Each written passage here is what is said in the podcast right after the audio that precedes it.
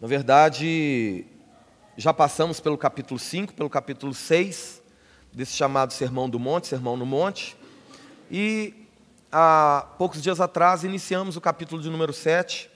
Eu acredito que mais uns quatro, cinco encontros no máximo, a gente conclui essa série chamada Aprendendo com Jesus, na qual temos caminhado aí quase nove meses, já um pouco mais de nove meses, na verdade.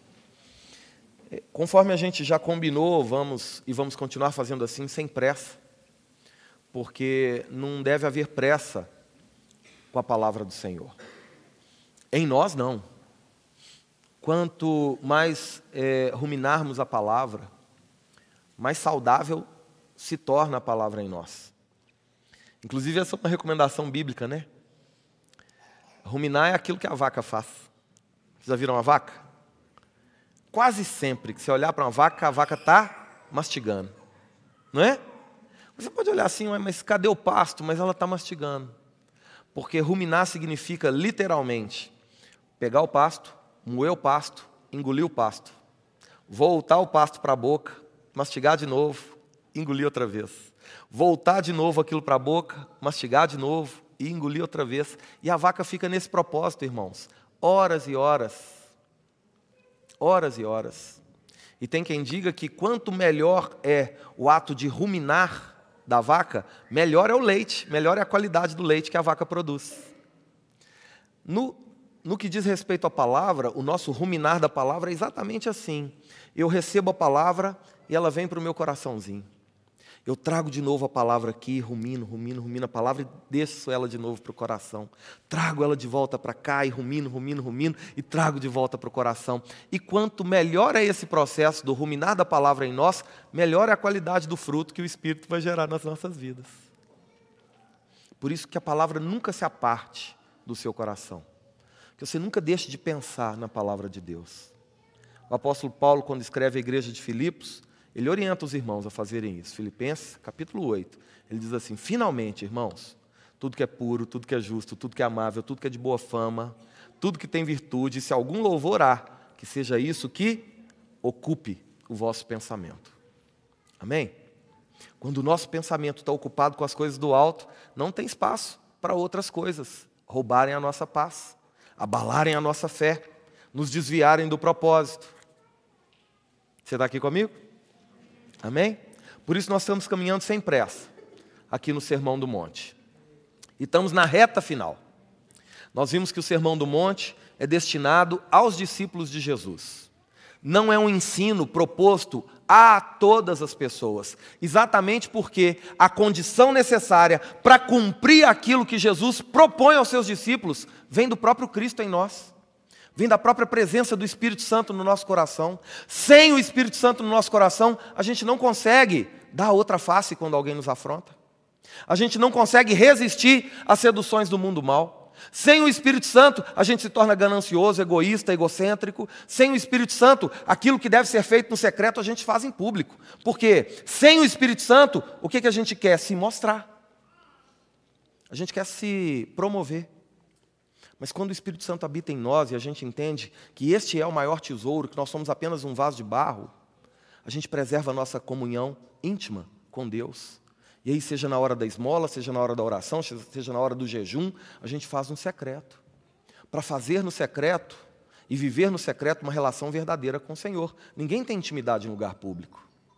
E aí, agora cheio de comunhão e intimidade de fato com o Senhor, aquilo que a gente faz publicamente, glorifica a Deus, de forma bem simples, bem simples. Por isso Jesus vem ensinando aos seus discípulos aqui e propondo aos seus discípulos aquilo que para o mundo parece loucura. Como assim? Sofreu prejuízo? É. Abrir mão? Sim. Como no reino de Deus é o contrário? É.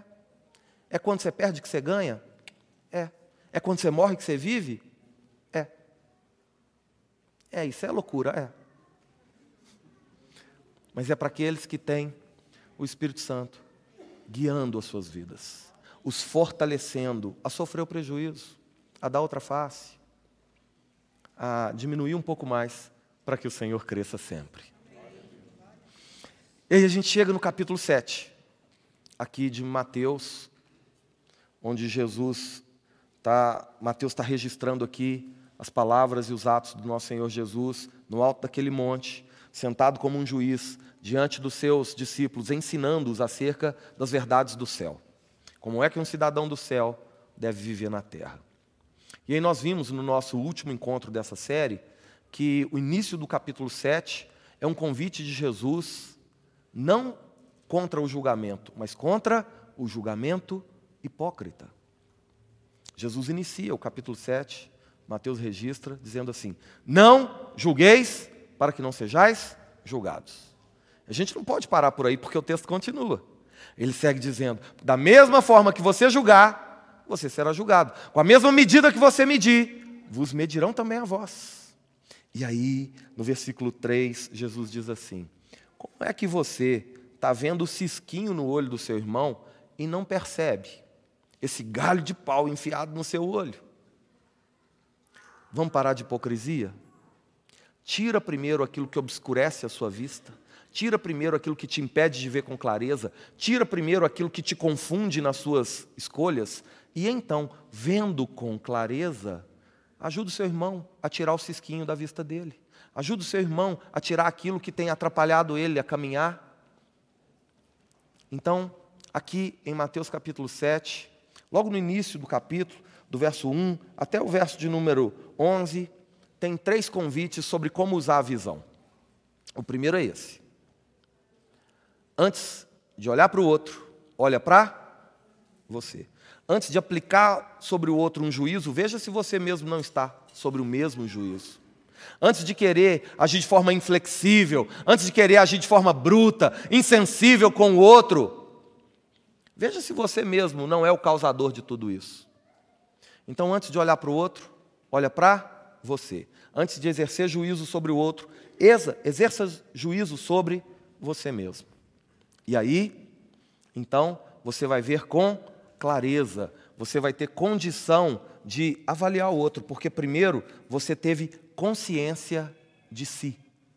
Então, o primeiro, primeiro convite ao olhar, aqui em Mateus capítulo 7, é do olhar para si, por ter consciência própria, consciência de quem você é, para que você então possa, liberto daquilo que te condena, ajudar os outros.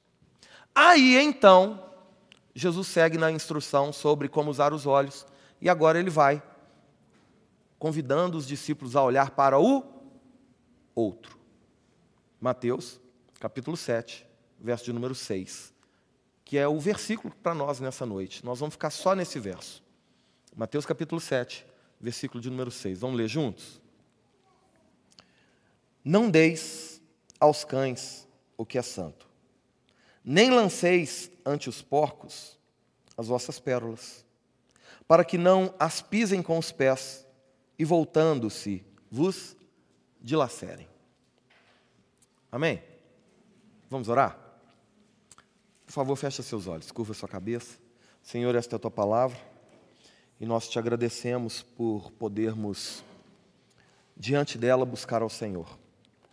Nós cremos na inerrância da tua palavra, nós cremos que aqui está o que é o teu querer.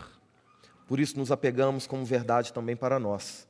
Por isso, tem misericórdia de nós, Senhor, nessa noite. Nos direcione no correto entendimento daquilo que o Senhor quer de nós e daquilo que o Senhor quer para nós. E que seja assim em nome de Jesus. Amém.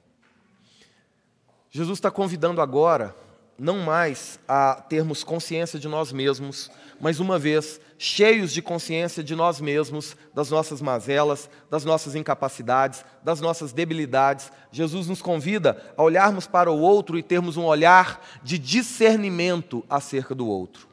A proibição nunca foi sobre julgamento, mas foi, sempre foi sobre julgamento hipócrita. Porque a própria classificação que Jesus faz aqui no versículo 6 acerca dos cães e dos porcos é uma expressão de julgamento. Logo, o que deve nos levar a exercer esse juízo é a orientação que vem da palavra. A falta da hipocrisia nos autoriza a julgar. Julgar de forma hipócrita é julgar a si mesmo quando se tenta julgar o outro. Jesus está convidando aqui a termos discernimento, não apenas acerca de quem são os outros, por favor entenda isso, mas principalmente acerca da reação que o outro tem à exposição daquilo que é sagrado, à exposição daquilo que é valioso. Para contar isso para os seus discípulos, Jesus conta uma história. E essa história é como se um homem tivesse uma bolsa, e dentro dessa bolsa ele tivesse coisas que são santas e coisas que são preciosas. Santas e também pérolas. E esse homem se depara, de repente, com um bando de cães selvagens. Porque os cães aqui dessa passagem não são como os cachorrinhos que a gente tem em casa. Os cães aqui ah, do Israel antigo, da época de Jesus, eram cães bárbaros, cães selvagens, cães de rua. Esses cães, eles eram indisciplinados, eles eram comedores de carniça, eles eram violentos. Esses eram os cães. Mas Jesus não se limita a falar dos cães, ele fala também dos porcos. Porque para o judeu, o porco era um animal imundo. Para o judeu, o porco era um animal proibido. Para o judeu, o porco era um animal rejeitado. Então, ao falar dos cães e ao falar dos porcos, Jesus traz para o coração dos seus discípulos o ensino daquilo que, aos olhos da religiosidade, é o mais perverso que existe, é o mais detestável, é o mais desagradável. E é sobre essa reflexão que Jesus convida aos seus discípulos e nos convida nessa noite. O título da mensagem para nós é exatamente esse: Entre Cães e Porcos. E o convite que eu faço a você, com muito carinho, e peço a você que tenha misericórdia de mim na exposição dessa palavra, é refletir acerca de quem são esses cães e quem são esses porcos. Eu confesso para vocês, irmãos, com toda a humildade, que esse talvez é um dos textos mais difíceis com quem eu já me relacionei. E se eu pudesse escolher o que pregar, certamente não seria esse texto. Porque esse texto desconstrói em nós uma, uma ideia poética acerca de quem é Deus. Esse texto desconstrói em nós a ilusão de que o amor de Deus nos permite viver de qualquer forma diante dele. A grande verdade, a dura verdade, a verdade nua e crua exposta nesse texto é que, infelizmente, haverão pessoas que jamais serão salvas, que pelas suas reações revelarão um coração tal qual é o coração de um cão, tal qual é o coração de um porco. E a figura do cão e do porco aqui é exatamente a figura daqueles que não valorizam o que é santo, não dão valor para o que é precioso. É a figura daqueles que, sejam pérolas ou sejam ervilhas, serão tratadas da mesma forma. Por isso, nessa ilustração de Jesus, um homem tem na sua bolsa coisas sagradas, coisas santas e coisas preciosas. Mas ele se encontra com os cães, e aí o que fazer diante desses cães? Fugir dos cães? Negar aos cães? lutar com os cães. Jesus fala aqui: não é para dar para os cães e nem para os porcos as suas pérolas ou aquilo que você tem que é santo. Porque eles não vão valorizar. Sejam os cães ou sejam os porcos, eles não dão valor para o que é santo, eles não dão valor para o que é precioso. Eles vão pisar isso com os pés. E eles vão se voltar contra você e vão dilacerar você. Blasfemando, resistindo, zombando, escarnecendo daquilo que é precioso, daquilo que é sagrado. O meu conflito com esse texto é que a figura do que é santo e a figura da pérola ali é exatamente do Evangelho. Como conciliar então um Deus que é amor com essa restrição sobre pregar o Evangelho? Então não é para pregar? A questão, irmãos, que Deus é santo, sim. Mas Ele também é justo. Que Deus é amor, mas Deus é justo. Que Deus é amor, mas Ele também é santo. E que deve existir uma resposta à exposição daquilo que é sagrado, à exposição daquilo que é precioso. E a resposta sobre aquilo que é santo e aquilo que é precioso é que os outros reconheçam a santidade e o valor daquilo que o Senhor fez por nós. Por isso, Jesus, de forma muito direta, está dizendo aqui para os seus discípulos: não insista com quem não valoriza o que tem valor. Deixa eu tentar ilustrar. Eu tenho lá em casa um relógio.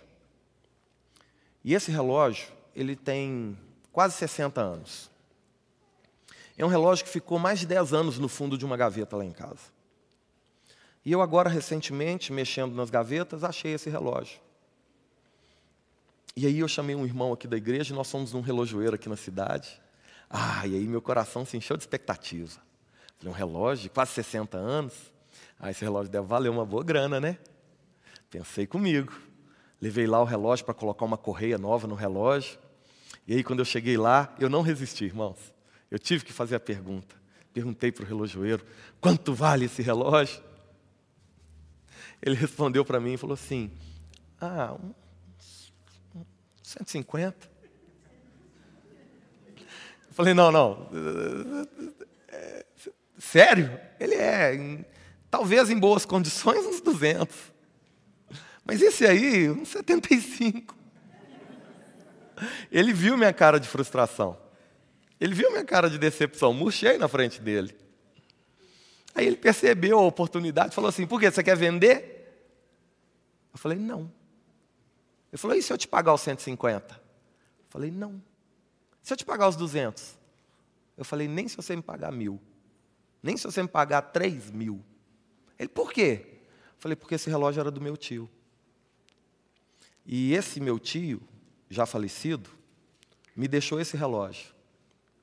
Porque esse relógio era o relógio que eu brincava com ele quando eu era pequeno e ele me ensinava a tocar violão e eu falava para ele: "Tio, me dá esse relógio". E ele falava: "Quando eu morrer, o relógio é seu". E quando eu morri, eu fui reclamar o relógio. E minha prima, filha dele, falou assim: "Eu sempre soube que esse relógio era seu".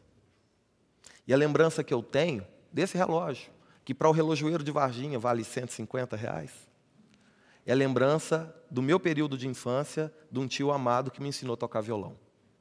Então, para mim, esse relógio não tem preço. Essa é a reflexão que Jesus está nos convidando a fazer aqui. Qual é o valor que você dá para aquilo que Jesus fez por você? Por favor, coloque amor no que eu vou te dizer a maneira com a qual tratamos aquilo que é santo e precioso diz respeito ao quão reconhecido é o que Jesus fez por nós. A maneira com a qual nos relacionamos com o sacrifício de Jesus naquela cruz, com o sangue derramado em nosso favor, com a libertação que ele nos propôs e com como propomos isso e vivemos em favor disso, revela o quão valioso isso é para nós. Então, com muito carinho, com muito amor, eu te pergunto: como é que estamos tratando o que é santo? Como é que estamos tratando essas pérolas? Será que estamos tratando como aquele que reconhece o valor? Ou como cães e porcos? Vai alguém do diaconato lá para mim, por gentileza? Cadê o pessoal do diaconato? Está aqui não? Vai lá, ajuda o pessoal lá fora, por favor. Obrigado. Como é? Será que nós é que somos os cães e porcos dessa passagem? Porque, irmãos, o convite de Jesus acerca do discernimento é acerca da reação, da reação das pessoas à apresentação daquilo que é santo e valioso. Será que, diante do supremo sacrifício de Jesus, a nossa resposta é banal? Eu e você precisamos considerar isso, irmãos. Porque até mesmo o quanto insistimos em forçar o evangelho goela abaixo das pessoas demonstra que valor nós damos. Deixa eu te falar algo sobre o juízo de Deus.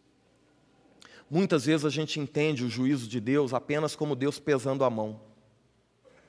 Mas um juízo tão severo quanto esse, ou até mais, é quando Deus, na verdade, tira a mão e entrega as pessoas a si mesmas. Entrega as pessoas às suas próprias vontades. Muitas vezes, o fechar de uma porta é mais importante até do que o abrir de uma porque é aquilo que faz com que a gente pense acerca do que é que nós estamos rejeitando, o que é que nós estamos trocando, que escolhas nós estamos fazendo, para que lado estamos caminhando, o que é que de fato nós estamos valorizando nas nossas vidas. O encontro com a pessoa de Jesus deveria mudar tão radicalmente as nossas vidas que nós não deveríamos mais ser reconhecidos como éramos antes. Por isso, essa mensagem me confrontou muito. Mas é a sequência do texto que a gente está expondo. E eu te peço que tenha esse coração, que olha primeiro para si, avalia o quão, o, quão, o quão valioso é aquilo que o Senhor tem dado a nós, mas também tenha discernimento acerca de com quem você se relaciona. Ah, Cães e porcos são aqueles que não valorizam o que o Senhor fez. Os cães e os porcos, eles voltam a aparecer no texto bíblico.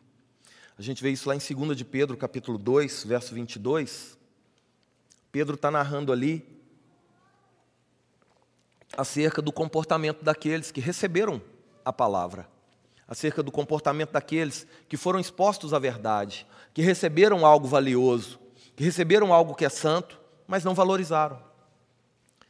Lá em 2 de Pedro, capítulo 2, fala que o cão, depois de ter colocado para fora aquilo que não deveria estar dentro, vômito, não é isso? Tem algo dentro de nós que nos faz mal. É necessário tirar de dentro de nós. Que depois de fazer isso, o que, que ele faz? Ele volta e come o próprio vômito. Ou a porca, que depois de ter sido lavada, ela estava imersa no lamaçal, suja, por lama, fezes e todo tipo de contaminação, depois de lavada. Agora poderia seguir um novo caminho, mas ela volta e rola de novo na lama. Que tipo de declaração é essa? É a declaração daqueles que não valorizam o que é santo, que não valorizam o que é sagrado, que tornam banal toda a conquista de Jesus na cruz em nosso favor.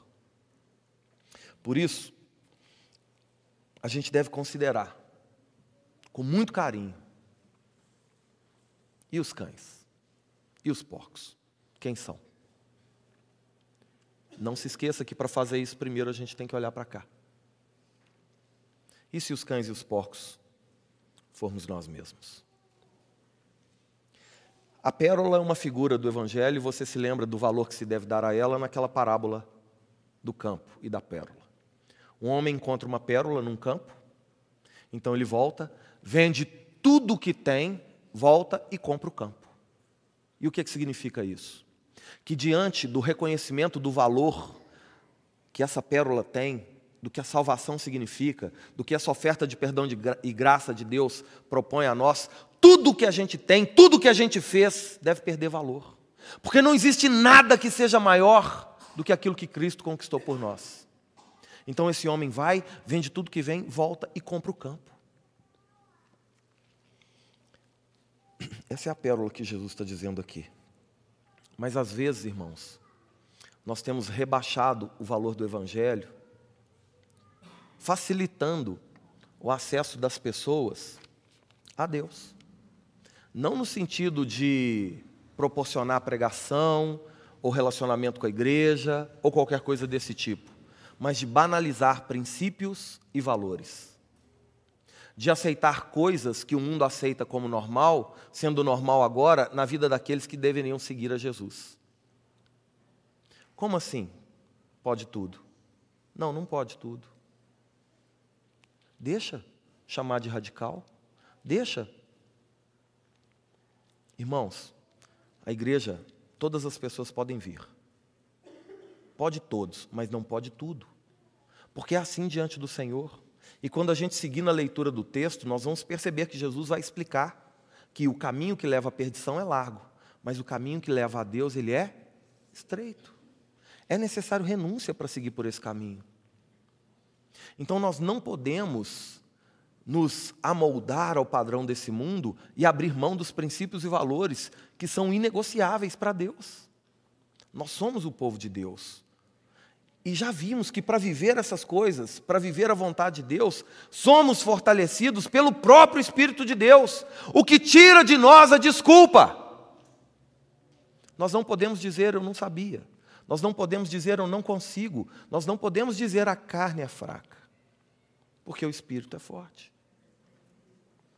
A questão é: quem nós fortalecemos?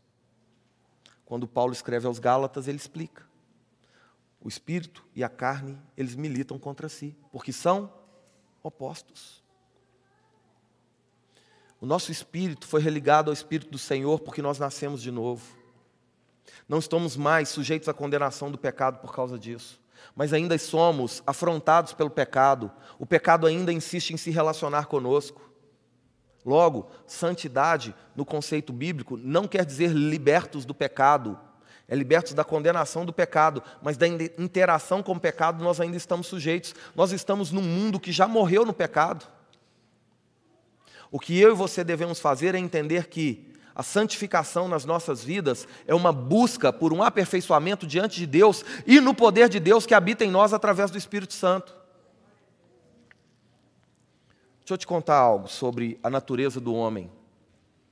Quando Jesus está conversando com Nicodemos, em João capítulo 3, João vira, Jesus vira para Nicodemos e fala assim: importa nascer de novo. Por quê? Porque, entenda, o homem sem Cristo, o homem sem Jesus, ele não peca e por isso ele é pecador. Ele é pecador e por isso ele peca. Ele tem uma natureza pecaminosa que ele herdou de Adão. É necessário nascer de novo. É necessário viver agora uma nova natureza em Cristo para não estar sujeito à condenação do pecado.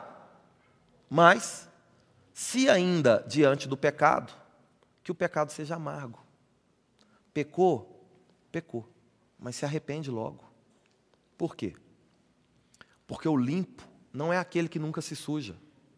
O limpo é aquele que sempre se lava. Se o pecado acontece, ele acontece como um acidente. Há arrependimento, há contrição, há mudança de mente e mudança de postura. Antes de Jesus, o pecado é banal na vida do homem, é normal na vida do homem, é da natureza caída do homem. Por isso, Jesus está exortando aqui os seus discípulos a olharem para dentro de si, a terem consciência de si, para terem discernimento do outro. Nós precisamos anunciar o Evangelho, irmãos. Mas o que nós vamos avaliar na vida do outro é a reação que o outro tem ao Evangelho. Por quê? Porque aquilo que nós fazemos, as nossas ações, elas revelam quem nós queremos ser. Eu posso planejar como me vestir, como me falar. Eu posso planejar as ações que eu quero ter para ser percebido pelas pessoas como uma pessoa que eu quero ser. Essas são as minhas ações. As ações são planejadas, mas as reações não. A ação eu faço a fim de mostrar o que eu quero. A reação eu tenho e ela revela quem verdadeiramente eu sou. A ação não é planejada. Então, no momento de reação, a boca fala o que o coração está cheio. E aí, nesse momento da reação, é que o meu verdadeiro eu é revelado. Por isso, Jesus vai fazer um trabalho na natureza do homem, a fim de mudar o homem de dentro para fora.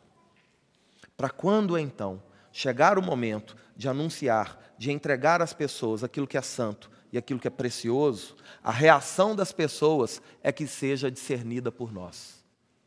É reação de ovelha? Ou é reação de lobo? Ou é reação de um cão? Ou é a reação de um porco? O próprio Senhor Jesus nos mostra isso. Vai comigo rapidinho para Mateus capítulo 10. Mateus capítulo de número 10. Olha o verso de número 14. Jesus está dando aqui orientação aos seus discípulos para saírem de dois em dois, para anunciar o Evangelho, para testemunhar acerca dele. Olha o que acontece no versículo 14. Se alguém não vos receber, olha aqui para mim, por favor. Essa palavrinha receber aqui, ela não significa só te acolher, não, tá? Ela significa literalmente te rejeitar. Não é só a pessoa não quer receber, ela te põe para fora.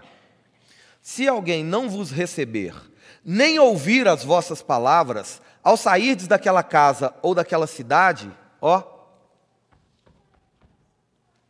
sacode a poeira das sandálias. Olha o que Jesus está ensinando aqui, irmãos. Se alguém te rejeitar, o que você tem que fazer? Parar e chorar? É? Ajoelhar e implorar para te ouvir? É isso? Não. Jesus está dizendo: não leva contigo nem a poeira da rejeição. Segue em, segue em frente. Tem uma missão que foi dada à igreja. Vai por todo mundo, prega o evangelho a toda criatura. Ensina-os a guardar todas as coisas que Jesus já disse. Batiza-os em nome do Pai, do Filho e do Espírito Santo, fazendo assim os discípulos de Jesus. Amém, irmãos?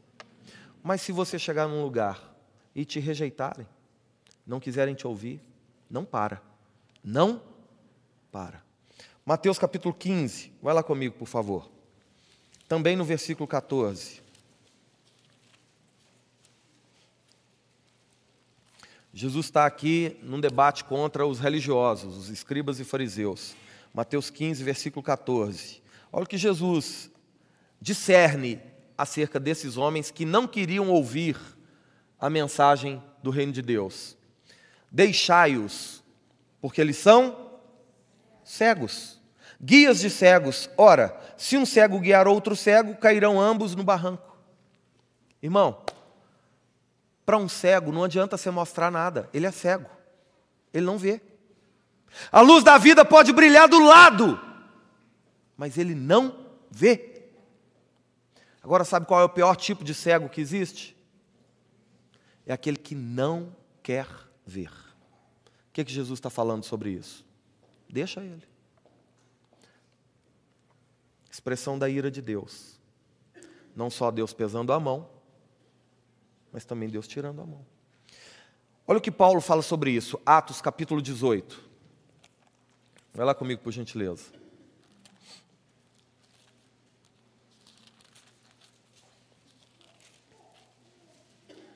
Em Atos capítulo 18, Paulo está na cidade de Corinto, uma cidade grega. Olha a partir do verso 5. Do verso, verso 5 e 6, para a gente ganhar tempo. Quando Silas e Timóteo desceram da Macedônia, Paulo se entregou totalmente à palavra. Olha, olha o que está registrado aqui por Lucas, irmãos. Paulo se entregou totalmente à palavra. Você acha que foi algo despretensioso? Não. Foi algo intencional, proposital, algo intenso. Paulo se entregou totalmente à palavra, testemunhando aos judeus que Cristo é Jesus.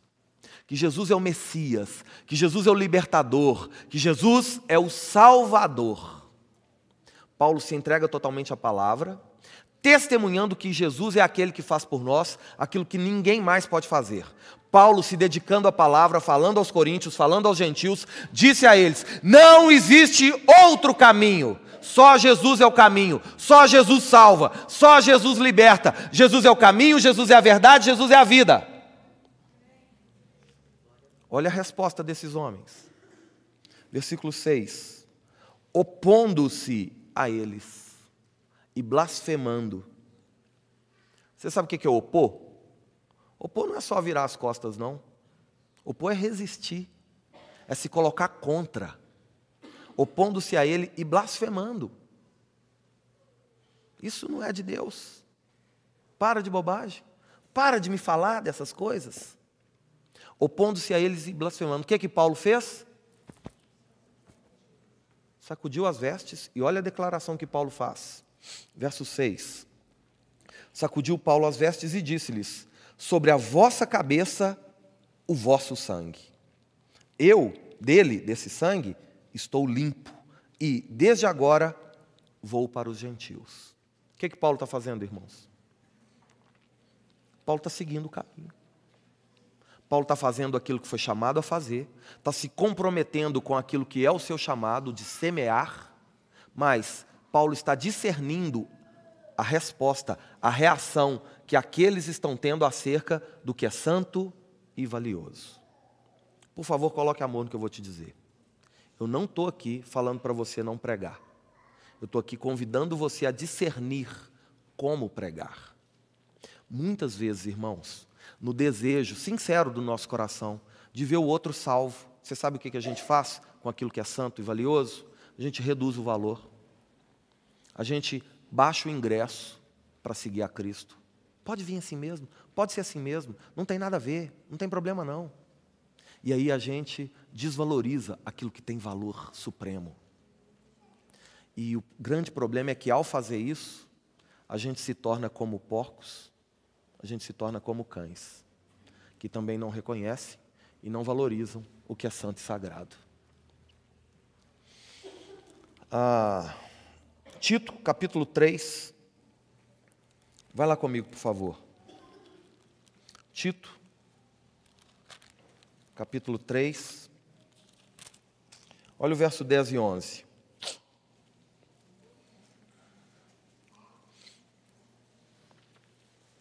Olha o que Paulo está ensinando aqui a esse jovem pastor.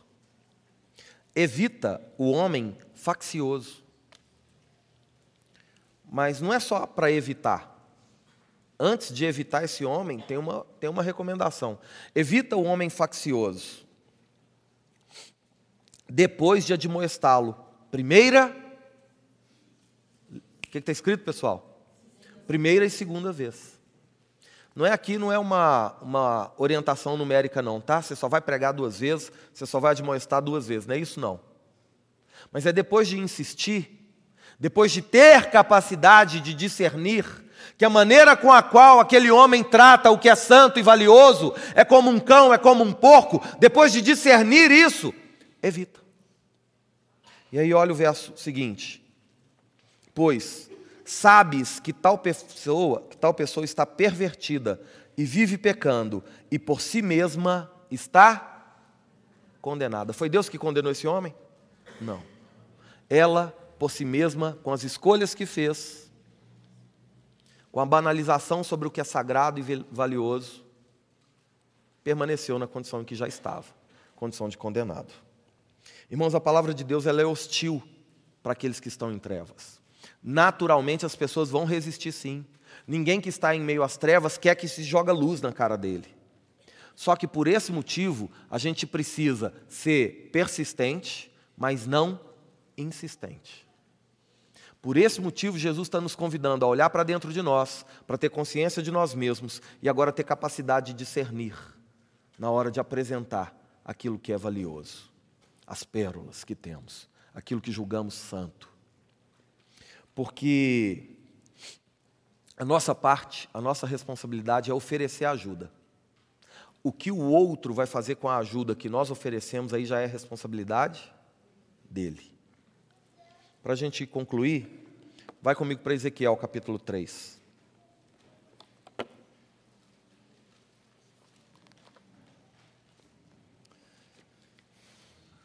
Aqui é Deus falando através do seu representante, do seu atalaia, do seu profeta. Atalaia significa porta-voz.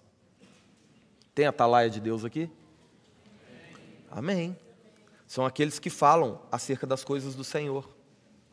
Aqui é o Senhor falando acerca do seu profeta, da postura dele, daquele que anuncia a palavra, daquele que testemunha, daquele que valoriza o que é santo. Olha o que ele está dizendo aqui. Ezequiel 3, verso 18 e 19. Quando eu disser ao perverso, certamente morrerás, e tu, entende isso aqui? Quando eu disser ao perverso, é o Senhor falando através da palavra, tá? E aí, aquele que tem a responsabilidade de anunciar, ou seja, nós, vamos lá. Quando eu disser ao perverso, está registrado na palavra, certamente morrerás, e tu não o avisares e nada disseres para o advertir do seu mau caminho, para lhe salvar a vida, o que vai acontecer com esse homem perverso? Esse perverso morrerá na sua iniquidade. Mas olha a consequência. Mas o seu sangue da tua mão o requererei. Você entendeu isso aqui? Se tendo nós condição de alertar àquele que está vivendo de forma iníqua acerca de como isso desagrada a Deus, a gente escolhe não fazer, a gente assume, ele vai morrer por causa da iniquidade. O salário do pecado é a morte. Mas o sangue dele vem sobre nós. Mas olha o verso seguinte: Mas, se avisares o perverso e ele não se converter da sua maldade e do seu caminho perverso, o que vai acontecer com ele? Ele morrerá na sua iniquidade. O salário do pecado é a morte. Mas tu salvastes a tua alma. Então nós temos que pregar? Sim. Mas nós temos que pregar revelando o valor que a pregação tem. A pregação é sobre Cristo, é sobre o que Cristo fez, é sobre o que Jesus conquistou, é sobre o que nós não podíamos fazer. Nós não podíamos resolver o problema do pecado. Jesus resolveu por nós. Não para que banalizássemos a nossa vida e vivêssemos pecando como se isso não gerasse consequência. Não, mas para agora valorizar também o que Cristo fez por nós, vivendo de forma santa, no poder e na força do Espírito que Ele colocou em nós. Irmãos, tudo vem dele. E tudo deve ser vivido para a glória dele. E aí, a gente entende aqui esses três convites. O primeiro é para a gente olhar para dentro de nós, para termos então consciência acerca de nós mesmos, para então olhar para o outro e termos discernimento acerca de como é que o outro vai tratar aquilo que é santo e aquelas pérolas que temos. E enquanto discernimos o comportamento do outro, olhamos também para nós. Como é que estamos propondo e tratando isso? Estamos dando valor? Não somos nós os porcos? Não somos nós os cães? E aí, para a partir do verso 7, e a gente vai ver isso no nosso próximo encontro, se o Senhor permitir, olha para dentro de si, olha para o outro e agora olha para Deus. E essa é a minha oração, para que o Senhor nos dê condição de antes de julgar o outro, a gente se julgar. Antes de querer tirar o cisquinho do olho do outro, a gente tirar aquilo que nos impede de ver com clareza. E quando, enfim, estivermos tendo real capacidade de discernir, possamos discernir acerca de nós mesmos e também do outro. E então valorizar o que de fato é santo, valorizar o que de fato é precioso. E tratar como precioso o que Jesus conquistou por mim e por você para que o nome do Senhor seja exaltado. Jesus não morreu para nos salvar, irmãos, porque nós éramos santos, justamente pelo contrário. Isso nós devemos anunciar para as pessoas. O que o Senhor fez em mim, Ele pode fazer também em você.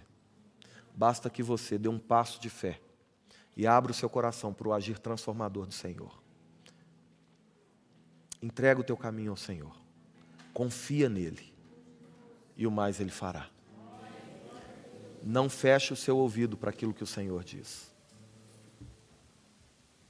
Não feche o seu coração para aquilo que tem valor eterno e para aquilo que nos conduz à eternidade com o Senhor. Amém?